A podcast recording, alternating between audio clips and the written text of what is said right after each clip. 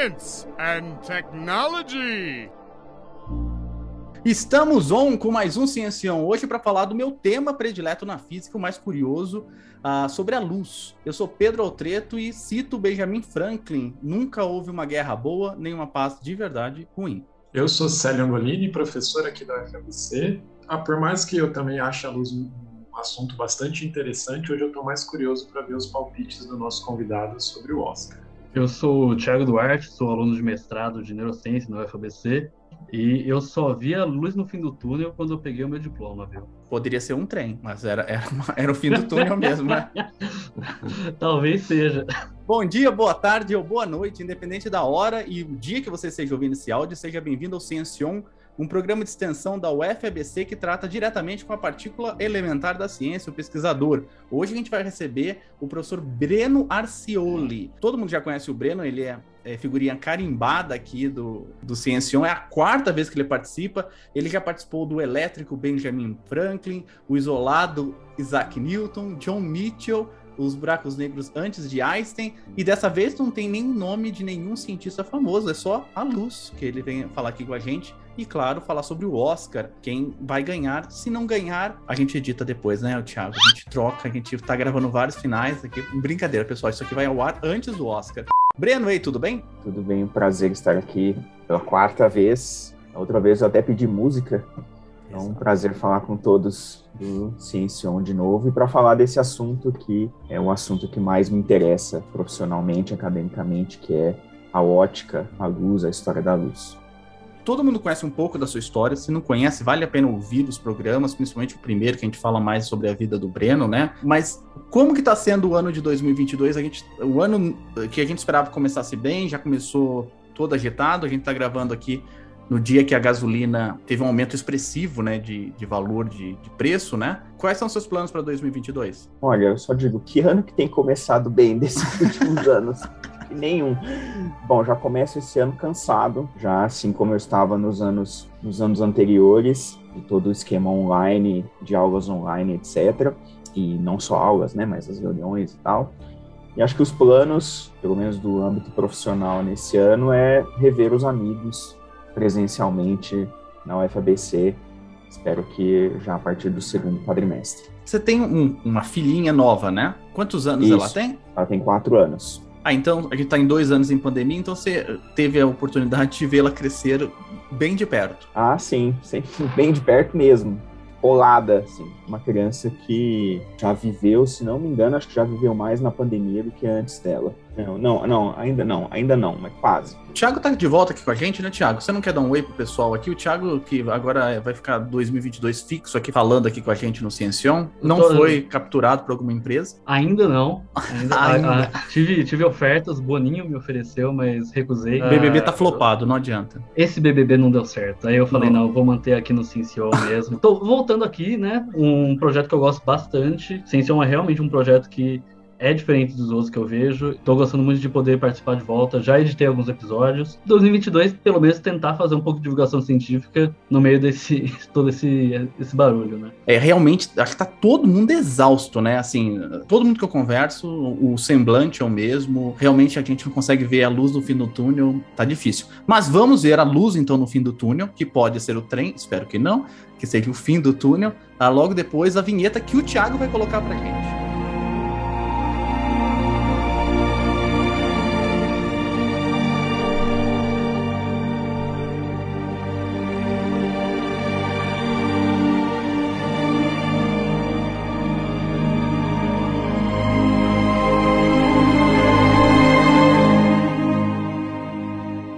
Vai discutir um pouco a respeito da luz, em termos mais da. puxando até às vezes um pouco mais do lado da física, o lado da química e tal.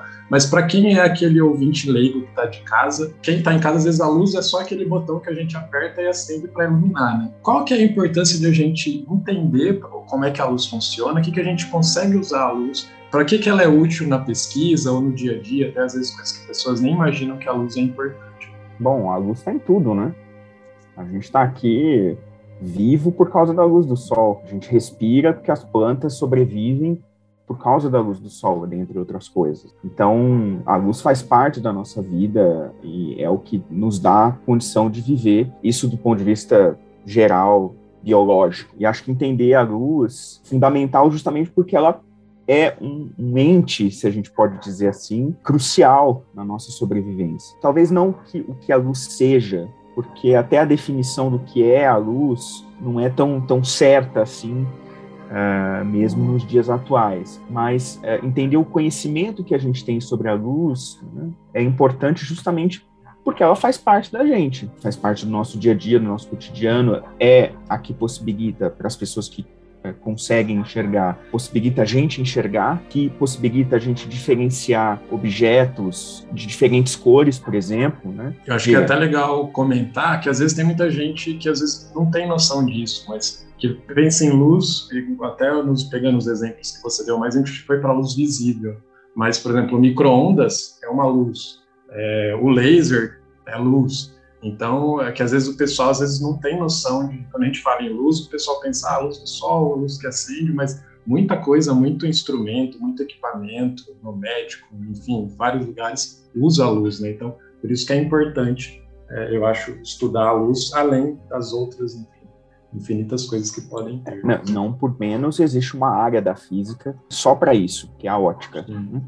É, que hoje estuda especialmente a, a, natureza da luz. Por isso que eu, que eu defendo aqui e sempre vou defender a importância de estudar a ótica, principalmente quando a gente está fazendo um curso de física e tudo mais. Você tentar entender a luz, né, ajuda também a gente, a, a cada evolução do conceito que a gente tem de luz, ou das dúvidas que a gente tem sobre a luz, a gente tem avanços, né, é, de entendimento da própria física, ou da própria natureza, né, que nos envolve, né, a gente vai ver aqui no programa, que a luz já foi muita coisa, agora ela é algumas duas coisas. Se um dia a gente chegar a entender o que é luz, eu acho que. Eu já adianto para você, a gente não vai descobrir o que é luz. Bom, aí a gente entra num território totalmente filosófico. O que a gente faz na ciência é interpretar os fenômenos naturais a partir de um conjunto de conhecimentos. O fato de hoje a luz ser isso ou aquilo, que não era assim há séculos atrás, isso só mostra como a gente mudou as nossas interpretações sobre o que, é a luz, e não só sobre o que é a luz, mas sobre o que é tudo, né? Sobre, por exemplo, a órbita dos planetas, o que, mantém os planetas é, girando ao redor do Sol, por exemplo. Isso faz parte da nossa, da humanidade, mudar as, as visões, mudar as interpretações, e a luz como um elemento, digamos assim, né? No, é, de novo, todas essas definições são muito pouco definidas, né? se a gente quer ser meio paradoxal. É, mas essas, essas definições vão mudando ao longo do tempo, à medida que a gente vai também mudando né, as nossas interpretações. Então, hoje, é, você pode dizer, ah, a luz é tanto uma onda eletromagnética, como também pode se comportar como partícula, um pacote de energia, etc, etc muito provavelmente daqui 300 anos, 200 ou menos, a gente vai ter uma interpretação diferente sobre a luz. Né? Não dá para a gente imaginar que, não, chegamos aqui, esse é o conhecimento certo e definitivo, porque é assim que se pensava há 200 e 300 anos atrás, quando se imaginava que a luz era, uma, era um, um corpúsculo um corpúsculo com massa, com dimensões, né? Ninguém imaginava que, não, daqui 100 anos isso vai mudar completamente. E isso faz parte da ciência. É por isso que a ciência é uma forma de conhecimento sobre o mundo tão interessante, tão, tão relevante quando comparada com outras formas de conhecimento, porque a gente tá, está em constante mudança, em contínua mudança. Então a gente vai se adaptando, vai se, se, se remodelando à medida que as nossas interpretações vão mudando, que outros conhecimentos vão surgindo, que outras pessoas vão surgindo também, né? E a luz acompanha tudo isso, por isso que ela que a gente tem uma visão hoje que não é a mesma visão que se tinha na antiguidade, nem na Idade Média, nem, enfim, nem em qualquer período desde o início da humanidade.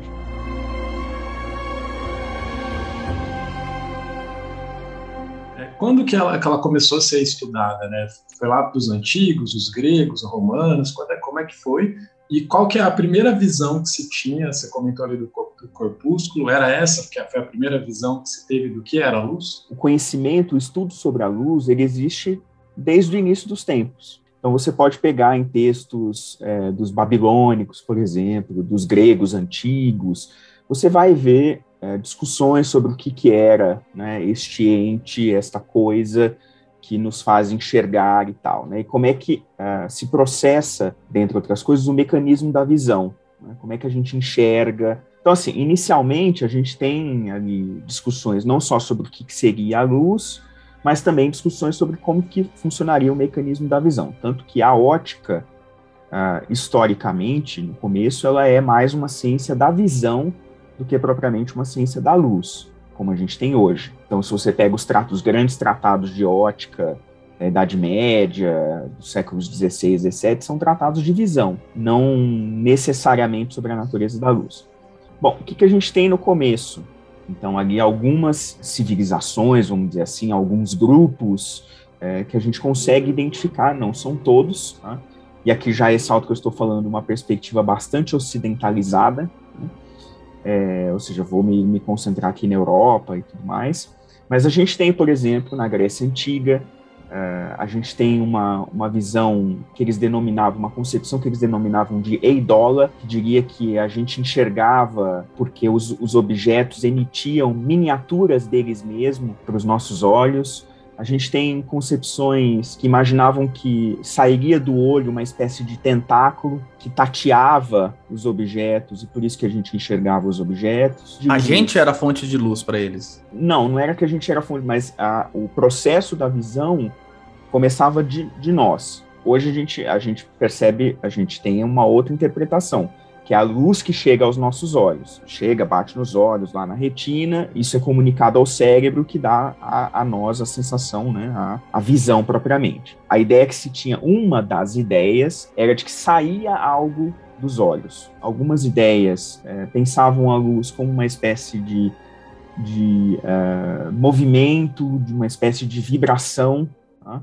Propagada instantaneamente a partir dos corpos. Não se tinha, a gente não pode, não, não consegue encontrar nesses textos mais antigos, isso eu estou falando da antiguidade grega, então séculos antes de Cristo, um conhecimento mais sistematizado sobre o que era a luz propriamente. Existiam algumas ideias, como é que eu falei, de a luz como uma vibração, etc. Existiam algumas concepções sobre como se processava o mecanismo da visão, mas nada muito, muito sistematizado. Eram conhecidas, por exemplo, desde a antiguidade, era conhecida a lei da reflexão, tá? que o ângulo, o mesmo ângulo de incidência é o mesmo ângulo de reflexão, né, que a gente aprende lá na, no comecinho de ótica geométrica. Também já eram conhecidas alguma, eh, alguma ideia, já se tinha alguma ideia de como se processava a lei da refração, Hoje a gente tem lá a questão dos senos, né, com os índices de refração de cada meio, etc. Já se tinha algum conhecimento na antiguidade, mas nada muito sistematizado, tá? É, assim como a gente tem hoje, como a gente vai ter no século XVII, por exemplo. Então, ainda conhecimentos muito iniciais mesmo, característicos da época. A gente não pode também aqui chegar e dizer né, que ah, as pessoas não conheciam nada de luz na época, é, elas conheciam de acordo com os conhecimentos que se tinham, né, com as ou aquilo que se queria conhecer naquele momento.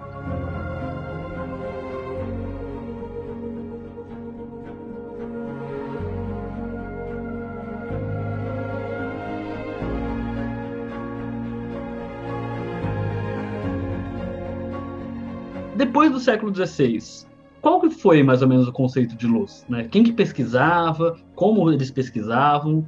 Como eles trabalharam esse conceito? Então vamos é, situar. Né? Então, a gente tinha os conhecimentos antigos. Na Idade Média se fez muita coisa. Existem muitos estudos de ótica na Idade Média. O Alhazen, por exemplo, já se tinham tratado sobre ótica, sobre, enfim, sobre concepções de luz, como eu disse, funcionamento da visão e tal. Então, quando se chega no século XVI, já se tinham coisas, já se tinham ideias, já se tinham conhecimentos. Por exemplo, se você pegar o Renascimento italiano, muitos artistas do Renascimento italiano ou do Renascimento europeu, né, é, se a gente quiser expandir um pouco mais, tinham conhecimentos de ótica. Né? Se você pegar quadro, os quadros do Johannes Vermeer, por exemplo, pintor holandês, tem lá a moça com brinco de pérola, né, a leiteira, tem vários detalhes, né, é, truques de, de, de ótica, é, ali, iluminação, os pontos claros e escuros do quadro, etc ou mesmo as questões de perspectiva, se a gente pensar. Então, se você comparar um quadro ali do período renascentista com um quadro do século II, III, você vai ver a, a diferença gritante em termos de profundidade e tudo mais. Isso tudo é resultado de estudos sobre ótica, né, que eram feitos não só pelos filósofos naturais ou filósofos, mas pelos artistas, artesãos, etc. Tá? Então, quando a gente chega no século XVI, XVII, já se tinham conhecimentos uh, né, sobre ótica, já eram conhecidas lentes, óculos já eram fabricados nessa época, obviamente não que nem os, os atuais, né, mas já, já se existia esse, esse, esse conhecimento. Então, pulando ali, eu vou pular para o século, bom, século XVI, uh, XVII, a gente tem figuras como Galileu, estudou as, alguns aspectos de ótica, isso falando, lembrando, destacando aqui, considerando a perspectiva europeia. A gente tem o Galileu, a gente tem o Kepler, que escreveu um tratado, escreveu é, textos sobre ótica. Uh, no início do século XVII, a gente tem o René Descartes, que faz um, tem um texto só sobre ótica, que é o Tratado sobre, é, tratado sobre a Luz. Vários autores nesse período que se destacam não só é, em outras áreas, como por exemplo, você pensa no Descartes, na matemática e tal, mas que também escreveram muito sobre luz, né, que, enfim, tiveram uma influência uh, importantíssima, especialmente o Descartes, que vai propor uma concepção vibracional para a luz, vai pensar a luz como uma espécie de pressão, ele pensa no universo todo preenchido né, de, é, de matéria, e a luz seria uma pressão propagada nessas partículas de matéria. Aí ele vai pensar na propagação instantânea da luz e coisas desse tipo. Então a ideia da, da luz como é, vibração seria mais ou menos o que a gente entende do som hoje, que é uma, é. é uma, uma onda que se propaga no espaço, mas aí todo o espaço teria que ser preenchido por uma coisa. E esta isso. coisa era o que para o Descartes? Ou ele não falou sobre isso? Uh, fala sobre isso, fala. Então, veja, uh, aqui quando eu falo de teoria vibracional, teoria corpuscular, é importante também salientar que não existe ou não existiu uma única teoria vibracional ou uma única teoria corpuscular. Tá? Então, falando do Descartes especificamente, tá? a ideia, ele a, acreditava que existia um meio específico em que se propagava a luz, certo? Assim como há, assim como o ar, por exemplo, propaga o som. Então, essa questão da analogia entre som e luz, isso era um dos pilares das concepções vibracionais, das teorias vibracionais. Quase todas as teorias vibracionais que foram elaboradas a partir do século XVII é, é, levavam em consideração ou traziam essa analogia entre luz e som. Então, a ideia era que a luz seria uma espécie de vibração, é, como se fosse, por exemplo, quando você joga uma pedra na água, né, e essa pedra causa ali uma série de ondulações, seria mais ou menos um mesmo princípio. Tá? Então, esse corpo luminoso, ele excitaria vibrações né, no, no, meio ao redor dele, essas vibrações seriam propagadas. Tá? Uh, alguns autores uh, acreditavam que essa propagação seria instantânea, outros autores acreditavam que demoraria um tempo uh, para isso ocorrer.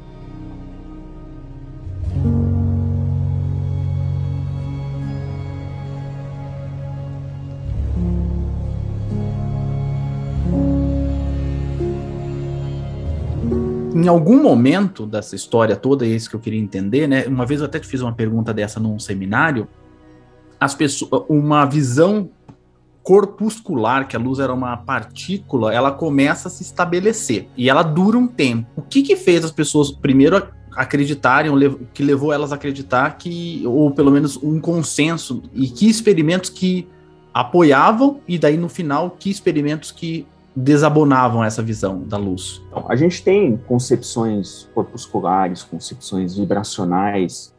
Eu não eu não estou falando de concepção ondulatória ainda, mas concepções vibracionais e corpusculares desde o início dos tempos. Né? Se você pensar, no, por exemplo, na ideia do eidola, que é aquela ideia de, de, de, dos objetos emitirem pequenas miniaturas deles mesmos, a gente pode considerar isso uma concepção corpuscular. Mas eu diria que uma concepção corpuscular um pouco mais sistematizada, ela começa a aparecer com o Isaac Newton.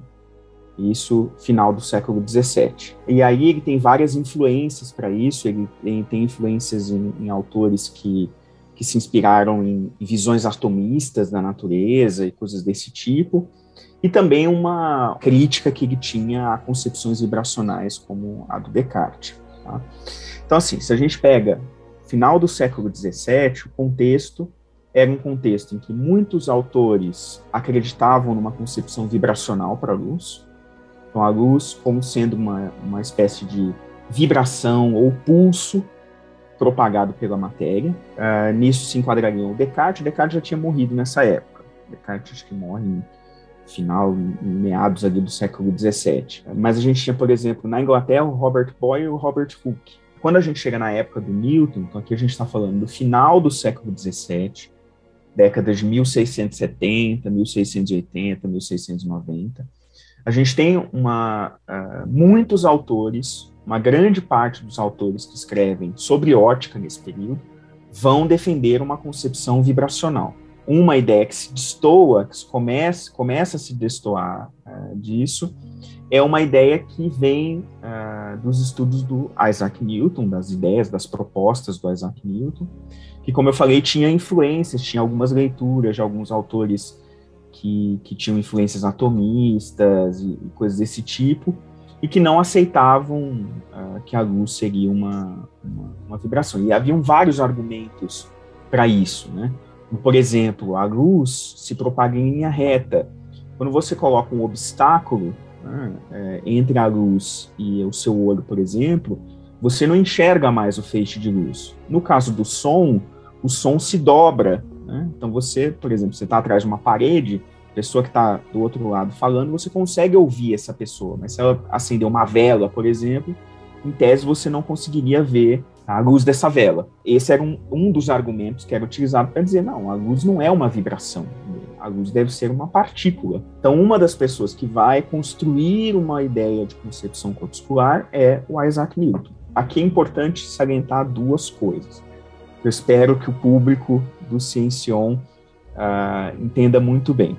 Primeiro, Newton ele é conhecido como um defensor da concepção corpuscular, mas o Newton nunca defendeu abertamente uma concepção corpuscular. A sua defesa, a sua construção foi implícita na argumentação, nas ideias, tal, é, é, nada muito aberto. Ele nunca disse a luz é um corpúsculo. Não? disse assim abertamente uma afirmação como essa. Então essa defesa quem vai construir essa defesa explícita, quem vai construir vão ser os seus seguidores no século XVIII. Eles sim vão dizer, não, a luz é um corpúsculo e tem mais o que, o que dizer. Por que, que as pessoas começam a pensar na luz como um corpúsculo? Tem vários motivos. Um deles, do ponto de vista científico, é, em um determinado momento, a concepção corpuscular, ela consegue explicar melhor os fenômenos que eram conhecidos. Que fenômenos que eram conhecidos nessa época? O arco-íris, propagação da luz, refração, reflexão. A difração era conhecida, embora não com esse nome, se chamava inflexão da luz. Fenômeno que hoje é conhecido como anéis de Newton, que hoje a gente enxerga como um fenômeno de interferência, mas que na época não se tinha essa, essa visão. É, o funcionamento de lentes, a dispersão da luz é, por um prisma, né, quando a gente vê o espectro luminoso, o espectro colorido. Né? Então, esses eram os fenômenos conhecidos ali no final do século XVII. Quando o Newton escreve seu principal texto ah, sobre, sobre ótica, que se chama Ótica, ele oferece, naquele momento, a visão mais completa sobre os fenômenos luminosos que eram conhecidos na época. Então, por isso, esse é um dos motivos do ponto de vista científico, é que a concepção corpuscular é mais aceita. E um outro motivo que às vezes a gente não se dá conta é um motivo que tem caráter mais social, cultural, até político. Newton era uma pessoa importantíssima no século XVIII. Foi presidente da Royal Society, foi membro do parlamento britânico, representando a Universidade de Cambridge. Era uma pessoa super respeitada. Quem na Inglaterra gostaria de ir contra as ideias do Isaac Newton? Ninguém. Ele era uma pessoa respeitadíssima, que ali mobilizou uma legião de seguidores. Grupo enorme de pessoas durante várias décadas que vão aceitar suas ideias. Posso dizer esses dois grandes motivos, um do ponto de vista científico e o outro do ponto de vista mais social, cultural, da ideia, da concepção que se tinha sobre quem era o Isaac Newton, da ideia da transformação dele como um herói nacional e coisas desse tipo. Até esse momento, a luz, essa visão de que a luz era, era composto por corpúsculos, que tinham massa, né? E tinham uma velocidade. De novo, é importante salientar, o Newton não fala isso explicitamente, tá? Mas qual era mais ou menos a visão geral que se tinha é, da concepção corpuscular, a partir da concepção corpuscular? A luz era formada de corpúsculos materiais que tinham massa, que tinham volume, obviamente é, muito pequenos, né? Impossíveis de, de, serem mensurados com, com qualquer tipo de objeto, que por serem corpos materiais, elas sofreriam a atração, por exemplo, de um corpo refrator. Por isso é que a luz, quando, por exemplo, atingindo obliquamente um corpo refrator, ela seria desviada da sua trajetória original em direção à normal, né? Se você traça ali uma perpendicular ali. A ideia é que esse corpúsculo, esses corpúsculos de luz eram puxados em direção ao, ao corpo mais denso. Como uma das consequências era que a luz se propagava mais rapidamente em corpos mais densos que o ar do que no ar. Então, por exemplo, no vidro, tá? quando a luz passa né, do ar para o vidro ou do ar para a água, a luz se propagaria mais rapidamente. Era essa a, uma das consequências, que é contrário ao que a gente é, entende hoje. E as cores? Como que funcionava? Tinha cor RGB? Tinha partícula R, a G, a B? Não, não tinha nada a ver. Como que eles explicavam as cores? Então, as cores, tá? do ponto de vista corpuscular ou do ponto de vista vibracional? Uh, corpuscular. Só para situar, então, os nossos ouvintes. A gente está no final do século XVII, início do XVIII. A gente tem ali uma, uma concepção corpuscular em voga, e uma das ideias é pelo fato de os, desses corpúsculos terem cores diferentes, se assumia que eles tinham tamanhos diferentes, que por isso a sua interação com os corpos seria diferente. Então, por isso que a gente tem alguns raios, quando, por exemplo, quando você passa um feixe de luz branca do Sol por um prisma, o que, que você enxerga depois? Você enxerga o espectro colorido. Só vocês digitarem aí no Google prisma, luz. O Pink Floyd, né? A capa do Pink é, Floyd. Exatamente, a capa, a do, capa Pink do Floyd. Pink Floyd. Exato, Isso, pensei exato. nisso. Tá? E aí você tem raios que são que seriam mais afetados, digamos assim, seriam os mais refrangíveis, por exemplo, violeta. Então, se você olha, né, é, é, em relação ali ao, ao ângulo de incidência e o ângulo de refração, eles são os mais refratados, e outros que são menos refratados, como o vermelho, que são as duas pontas, digamos assim, do espectro visível. Né? Vermelho e violeta. Tá? Então, a ideia era, pelo fato desses raios de luz terem corpúsculos de tamanhos diferentes, cada tamanho daria ali, interagiria com os corpos de uma determinada maneira. Você passa a luz por um prisma, o prisma ele simplesmente separa essas cores. Né? Existem todas as cores ali, esses corpúsculos misturados, e quando eles entram no prisma, eles são separados de acordo com seus diferentes índices de refração.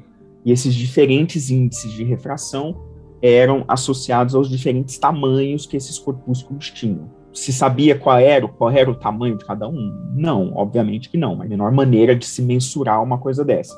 Mas é, se admitia que aqueles que eram menos refrangíveis eram os que é, né, menos interagiam, vamos dizer assim, com, com os corpos refratores, ao contrário dos mais refrangíveis.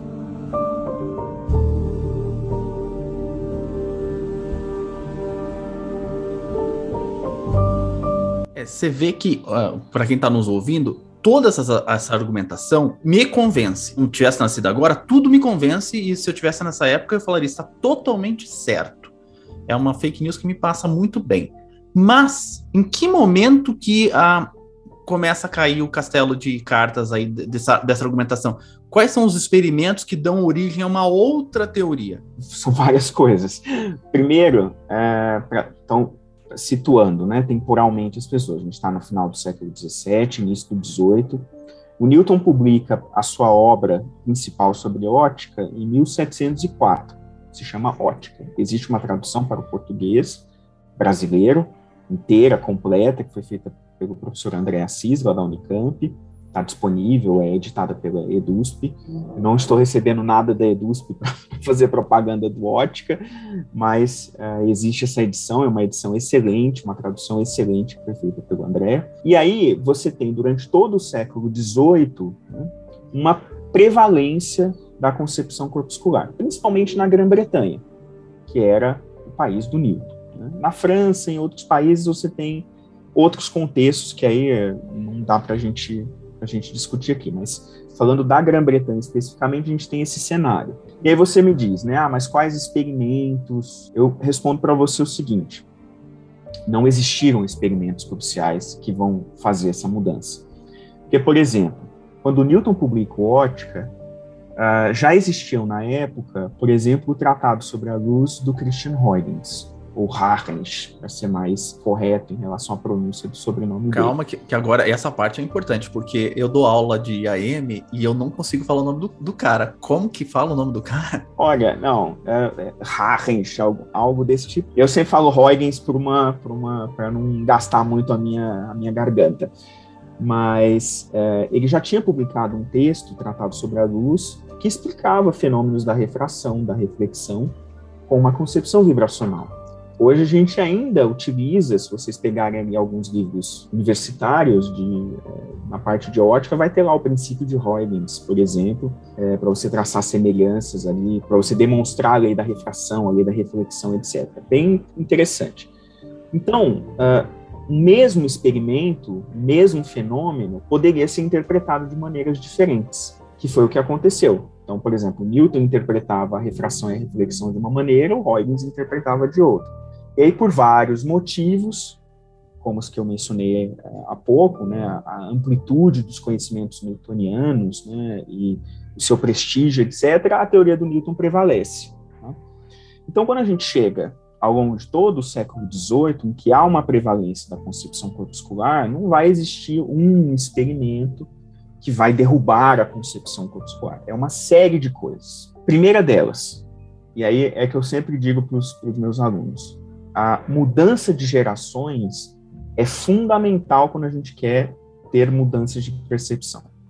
Quando você está no começo do século XVIII, você tem várias pessoas que conheceram o Newton, que viram toda aquela construção daquele grande personagem, daquele grande herói, etc.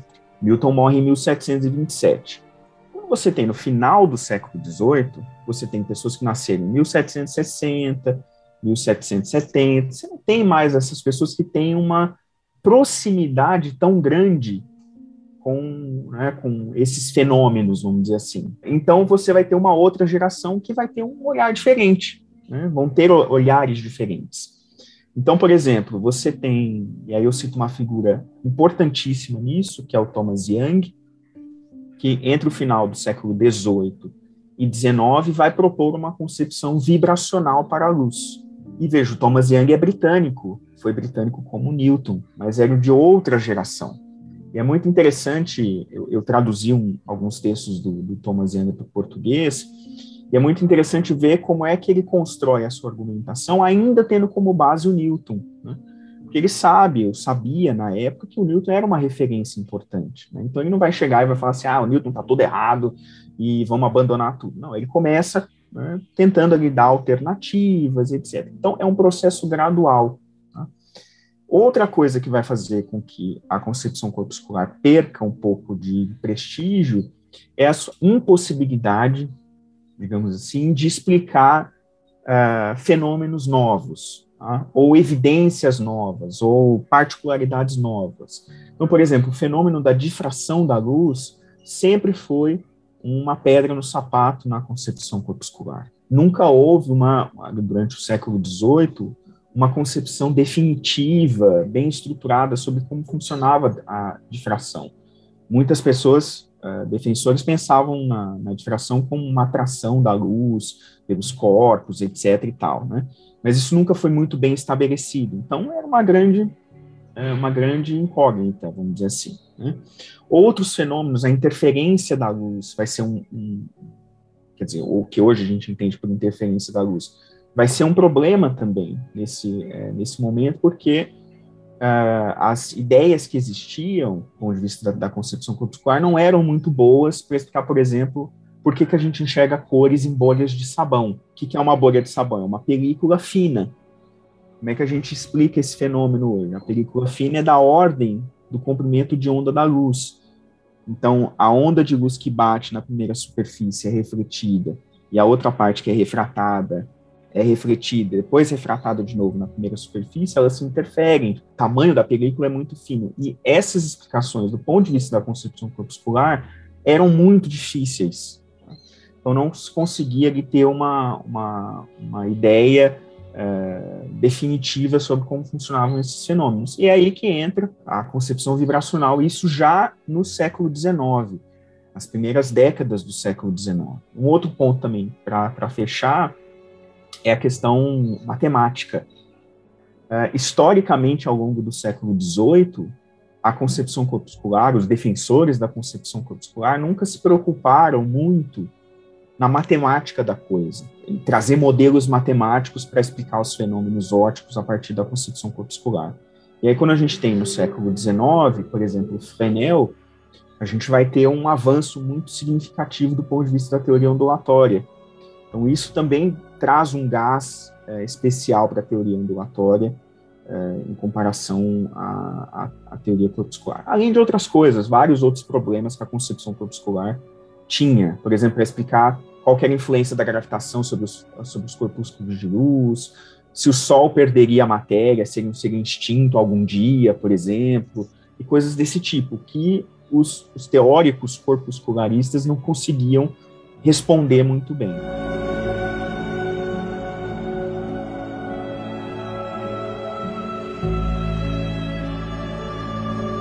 Agora, só, a gente está agora na ondulatória, então. Qual que seria a a, as diferenças entre a ondulatória do século XIX e a vibracional lá do Descartes? É a mesma coisa? Eles só pegaram, copiaram, devolveram? O que, que tem de diferença? Ah, qual que é a principal diferença? E, e, veja, essa diferenciação não são todos que fazem, tá?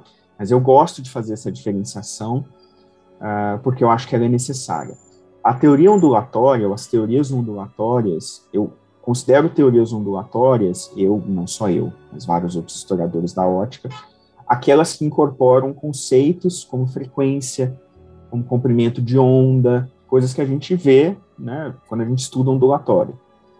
As concepções vibracionais, elas não incorporaram esse tipo de, de conceito, grande parte delas. Então, você, por exemplo, mesmo no, no Christian Huygens, no Robert Hooke, os pulsos que eram propagados, né, os pulsos de luz, eles não eram periódicos, eles não tinham é, comprimentos definidos, não tinham frequências definidas. Tá? Então, por isso que eu acho mais adequado considerar essas, essas concepções antes do 19, na verdade, antes, antes de meados do 18, que existia uma, uma concepção é, ondulatória, que foi do Euler, Leonard Euler, isso em 1746, então no meio do século 18, que incorporou frequência, comprimento de onda, etc.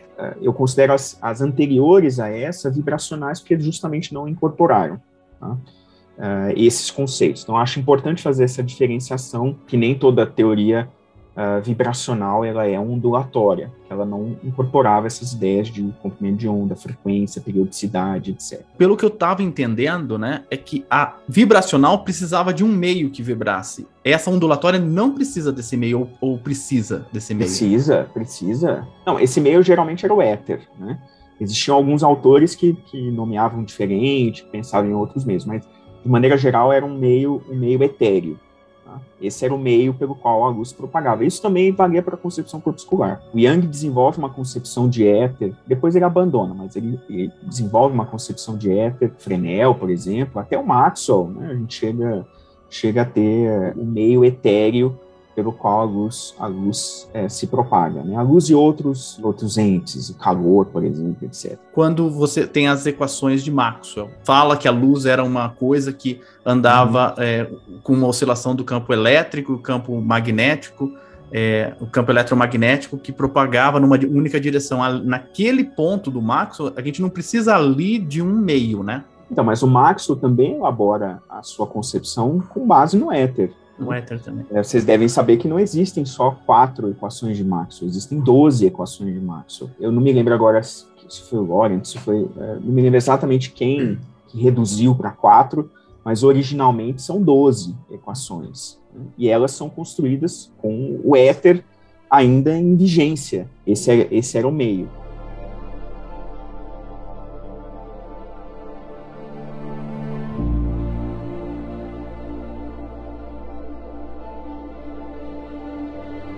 Explica pra gente como que eles viam na, na vibracional do Descartes, como que eles viam as cores, como que eles tinham a ideia das cores. É, aí, de novo, é importante salientar: não existe uma única concepção vibracional ou uma única concepção corpuscular. Na concepção cartesiana, as cores eram resultado dos movimentos circulares desta matéria pela qual a luz se propagava.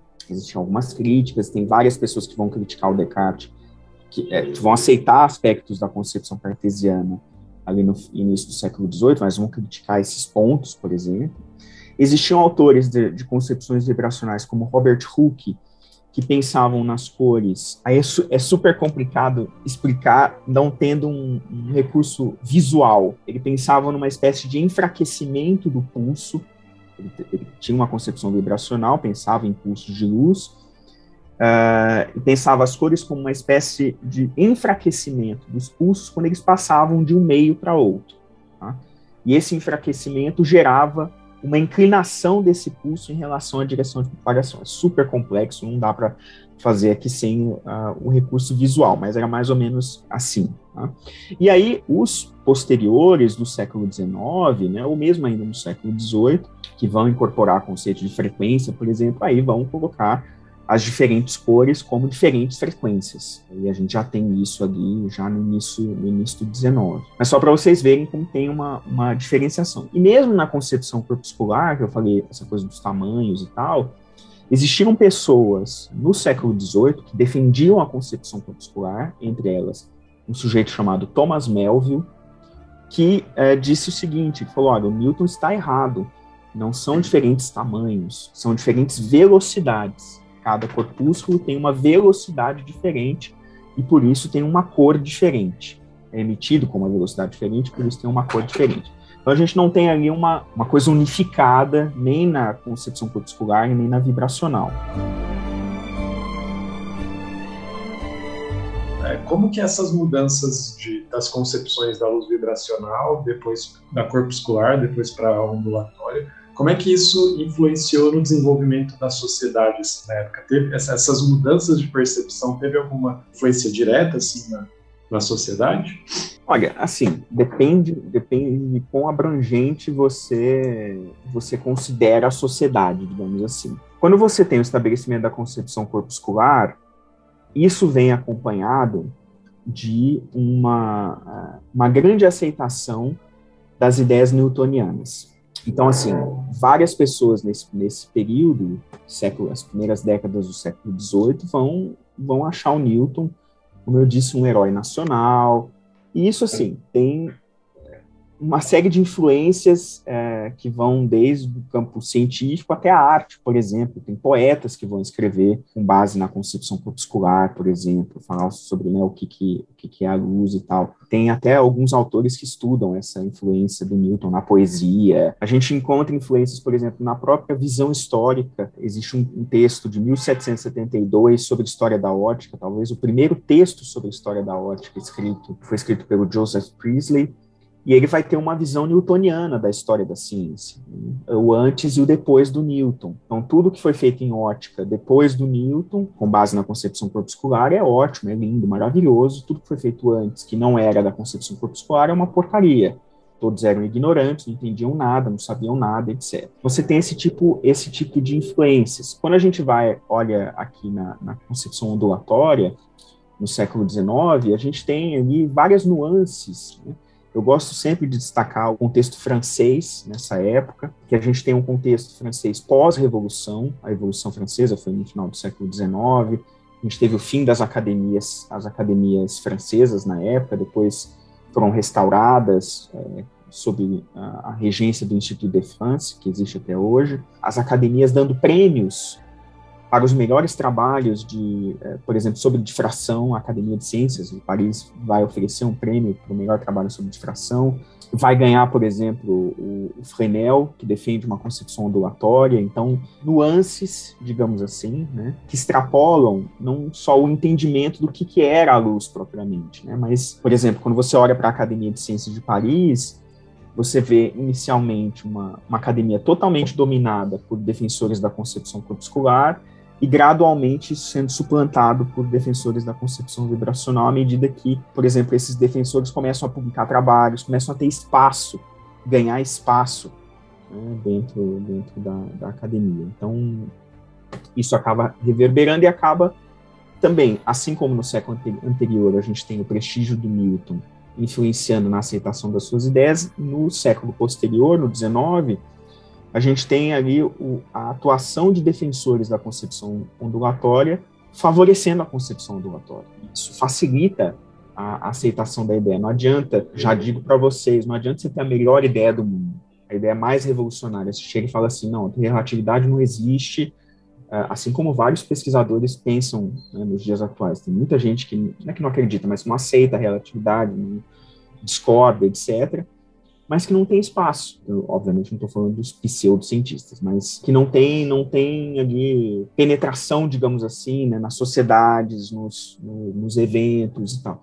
Então, não adianta você ter a melhor ideia do mundo se você não tem um caminho para que ela se estabeleça. Então, assim, são esses tipos de influências que a gente consegue ver, pelo, pelo menos nesses, nesses casos. Né? É fundamental a gente, a gente abrir a mente no sentido de pensar o seguinte: a gente está muito acostumado com aquela ideia do tipo, fez um negócio, provou alguma coisa e aí todo mundo começou a aceitar aquilo. E as coisas não acontecem exatamente assim. As mudanças, elas são muito graduais, né? mesmo nos dias atuais. Você pode ali ter o cara, sei lá, o cara descobre o graviton, por exemplo. Não é que, de repente, do outro dia, as pessoas estão, beleza, vamos mudar todo, todo mundo. Não, vai haver uma contestação, vai haver discussão, até aquilo ser aceito, até, né, até aquela, aquele conhecimento ser é, amplamente utilizado, isso demora. Isso acontece em várias, ou acontece, aconteceu em vários âmbitos da história da ciência ao longo dos séculos.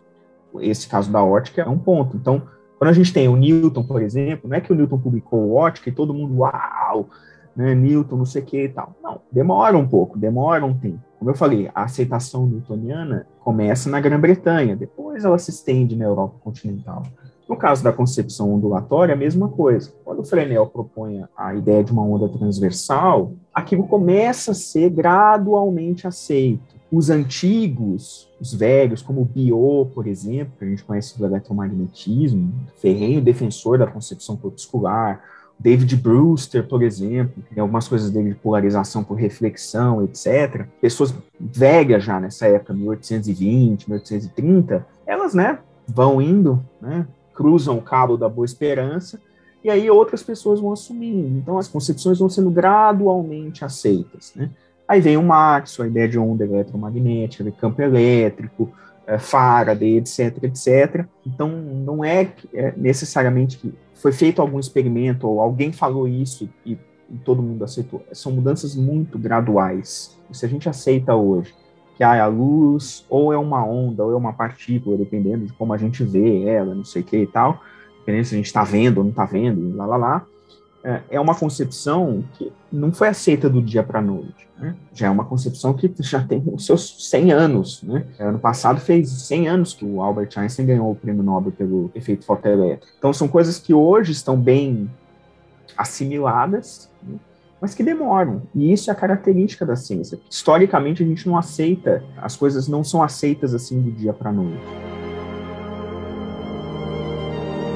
Algo que incomoda até hoje, né, o Breno? Pelo menos quando a gente dá aula de, de física quântica ou coisa do tipo, os alunos acham que não aceitam tão fácil, que ela se comporta ora como partícula, ora como onda, dependendo do experimento que você vai fazer. E é muito legal você estudar essa parte dos experimentos, principalmente da dupla fenda para o pessoal mas até hoje é incômodo pra gente, não é? Como físico, essa, essa visão, né? Eu acho que é incômodo se você pensa na ciência como um conhecimento estático e definitivo. A gente tem muito essa tendência de querer né, a definição das coisas e a verdade absoluta.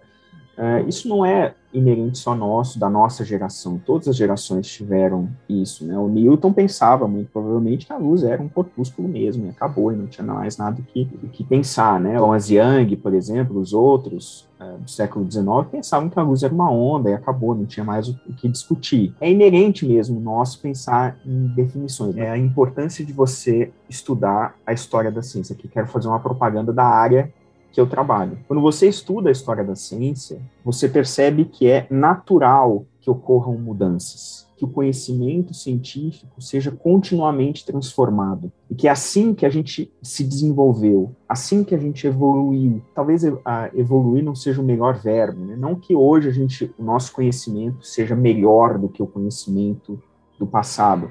Nosso conhecimento hoje é diferente nós temos outras visões, outras interpretações. Obviamente, a gente tem um grande histórico por trás. Então, assim, a gente tem uma, uma, uma visão diferente hoje. E acho que reconhecer a, a ciência está sempre se transformando, que a natureza não te oferece evidências para você ter uma interpretação não ambígua.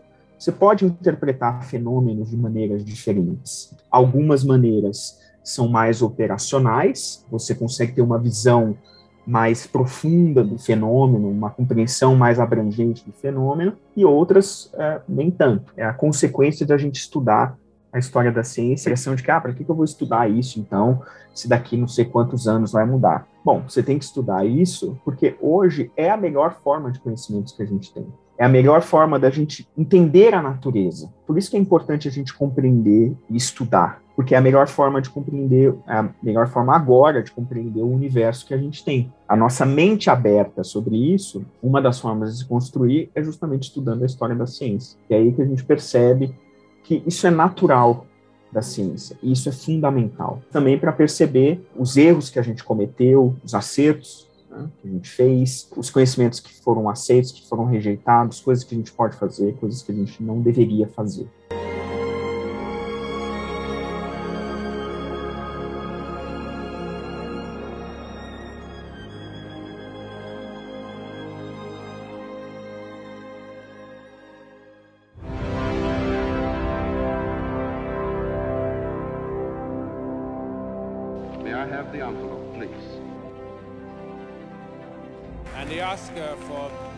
Picture is presented to. And the Oscar goes to. And the Oscar goes to. And the Oscar goes to. And the Oscar goes to. Já que o Breno nos deu a luz sobre a luz, Breno, nos dê um pouco de luz agora sobre o Oscar. Ainda falando de luz, né? Porque cinema é projeção de luz, né? A gente não sai desse tema. É verdade, olha, é verdade, olha que sacada. O Breno que nunca errou uma indicação ao Oscar, um vencedor ao Oscar, vai nos dizer agora, aposta, apostas aí, quem, quais são os vencedores. E vamos adicionar mais uma que a gente sempre quer adicionar, qual que foi o pior, a pior obra cinematográfica do ano de 2021 também. Bom, assim, as, as pessoas às vezes até se, se espantam quando eu falo é, sobre isso, mas é meu, é meu hobby, eu adoro adoro ver as premiações, adoro o cinema, etc. E assim, o Oscar é uma eleição que você considera melhor ou pior é uma avaliação subjetiva, obviamente, né? mas é uma eleição. Então ganha aquela pessoa que né, faz, a, a melhor faz o seu trabalho, a melhor campanha e etc. Até uns anos atrás, vocês devem ter visto, acho que foi ano passado, que a, a Glenn Close falou sobre a Fernanda Montenegro, ano passado, 2020, alguma ah, coisa assim. Ela falou que a Fernanda Montenegro deveria ter ganhado o Oscar de 99, etc. Foi a Winnie Paltrow. E esse é um fenômeno justamente por conta disso. Ganhou porque, provavelmente a, a Fernanda Montenegro não ganharia, mas a Gwyneth Paltrow ganhou por uma questão de campanha. Então o Oscar é uma eleição. Diante disso, eu não vi muitos dos filmes, eu vi alguns deles, eu ainda não vi todos do, da lista de, de, melhor filme. O que, que eu acho que vai ganhar, o que, que eu gostaria que, que Não, primeiro vamos, vamos segurar o público aqui. Vamos falar primeiro o que você, tá quem você acha que merece. Se eu fosse o rei absolutista aqui, eu ia dar o prêmio para qual pessoa?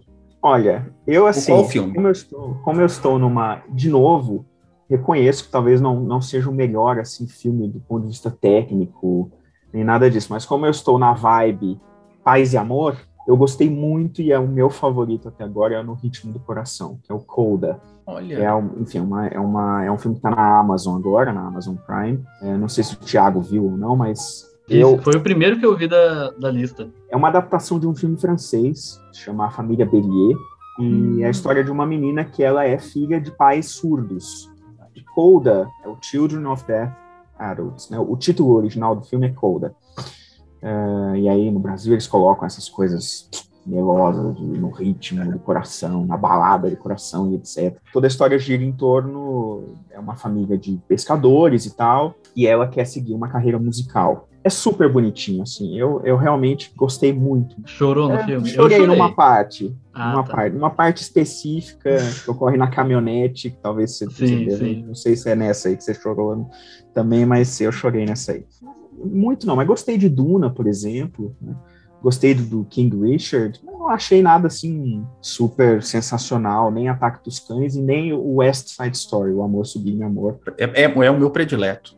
Esse, É, esse filme não aí. achei nada demais, não. Tudo Também bem. não vi muita coisa, não. Achei legalzinho. Eu gostei muito de A Filha Perdida, muito. Uma pena que, que não figurou entre, os, entre os, os principais. Mães Paralelas eu achei muito bom também. E, e não olhe Ataque cima. Ah, ok. Nada, Achei ruim, viu?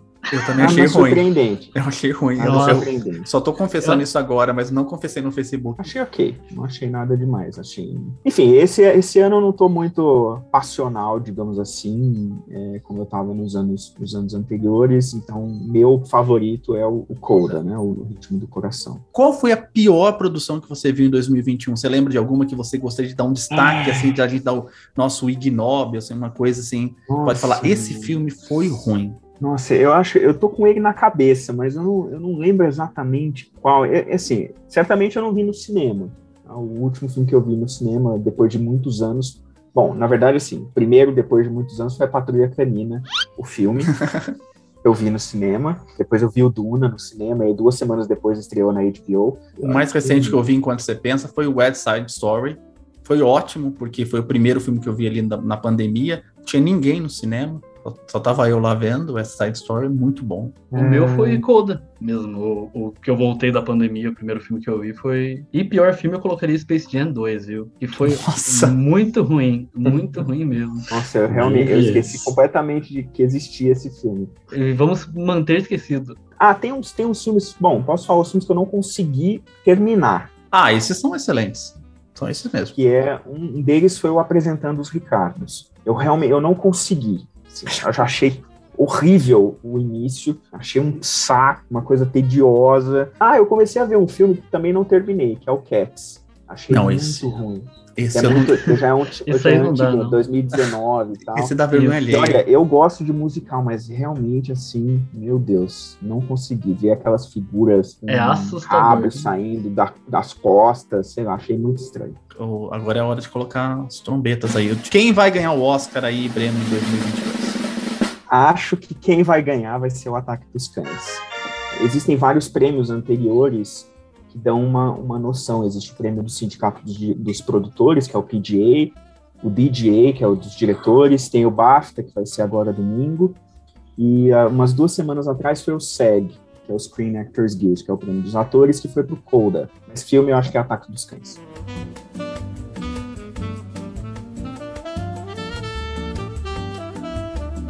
Ataque dos Cães, então. Ah, vocês vão descobrir isso no domingo, no dia 27 de março de 2022. A Globo dessa vez não transmite. E eu também não tô ganhando nada, fazer propaganda de ninguém, mas vai estar no Globoplay ao vivo lá. Então, vou assistir no Globoplay online lá. Então, vamos terminando por aqui, pessoal. Antes, não, sem é, deixar a mensagem final aí do Breno. Ô, Breno, primeiro, muito obrigado. Segundamente, terceiramente, muito obrigado. Eu ia fazer uma piadinha no começo desse programa, que é assim, antigamente, quando você é, queria ouvir uma música, você tinha que ligar na rádio. Daí você ligava na rádio e você falava pro cara, olha, eu queria que tocasse tal música, porque eu vou gravar. O locutor ele falava assim: agora a música para Pedro Altreto, e é para gravar. Daí, na hora que ele falava é para gravar, a gente ia lá gravava a música numa fita cassete para a gente ouvir depois.